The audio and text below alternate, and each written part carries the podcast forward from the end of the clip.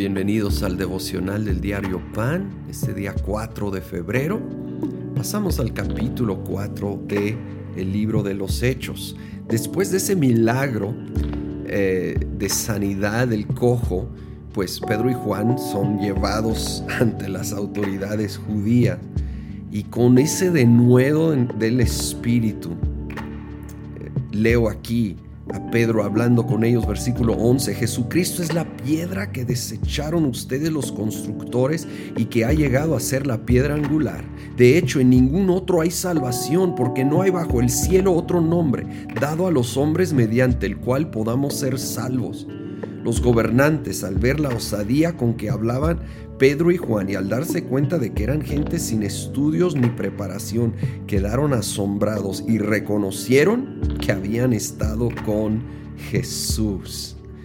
Cuando pasamos tiempo con Jesús, se nota y va por encima de educación, ah, de preparación, que, que no es malo, de hecho puede ser una buena herramienta, pero hay algo aún mayor y es tiempo con Jesús que nos va marcando y que nos va llenando de denuedo para tener esa respuesta como tuvieron Pedro y Juan y que pudieron hablar con respeto porque siempre hay que mantener esa honra hacia las autoridades pero con la verdad clara, firme y pudieron proclamar, no hay otro nombre más que el nombre de Jesucristo para salvación. Él es el único Salvador. Es el Salvador de nuestras almas eternamente y es nuestro Salvador todos los días ante lo que estamos enfrentando como seres humanos, como lo necesitamos.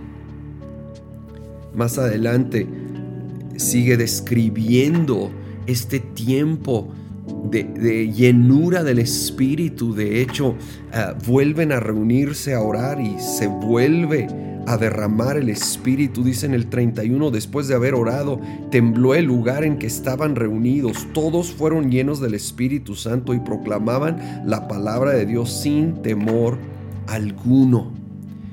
Esto deja tan en claro que la llenura o bautismo del Espíritu no es solo para una ocasión, es, es para toda la vida. Necesitamos buscar regularmente a través de la palabra y presencia de Dios en oración, en adoración, permitir que Él nos siga llenando, empapando. Y uno de los frutos, aquí lo dice, es que pudieron hablar sin temor. ¿Cómo batallamos? Y créeme que yo me incluyo con temor. ¿Y cómo me ayuda a ir a la presencia del Señor y rendirlo ante Él y permitir que Él traiga un denuedo que va más allá del denuedo humano? Sigue Aquí el pasaje versículo 33, los apóstoles a su vez con gran poder seguían dando testimonio de la resurrección del Señor Jesús. La gracia de Dios se derramaba abundantemente sobre ellos, pues no había ningún necesitado en la comunidad. Quienes poseían casas o terrenos los vendían, llevaban el dinero de las ventas. Y obvio el contexto cultural y demográfica ha cambiado mucho de de ese primer siglo, pero los principios no, siguen siendo los mismos.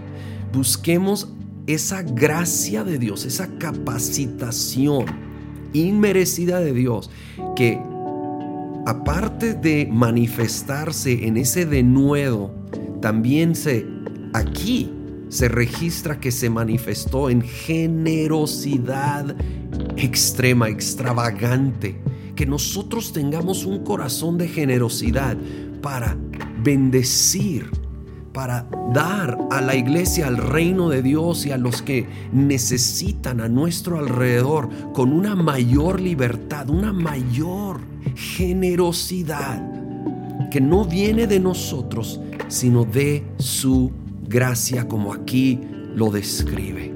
Señor, venimos a buscarte necesitamos de ti, queremos estar contigo y que se note, que haya ese fruto, que la gente sepa que hemos estado contigo.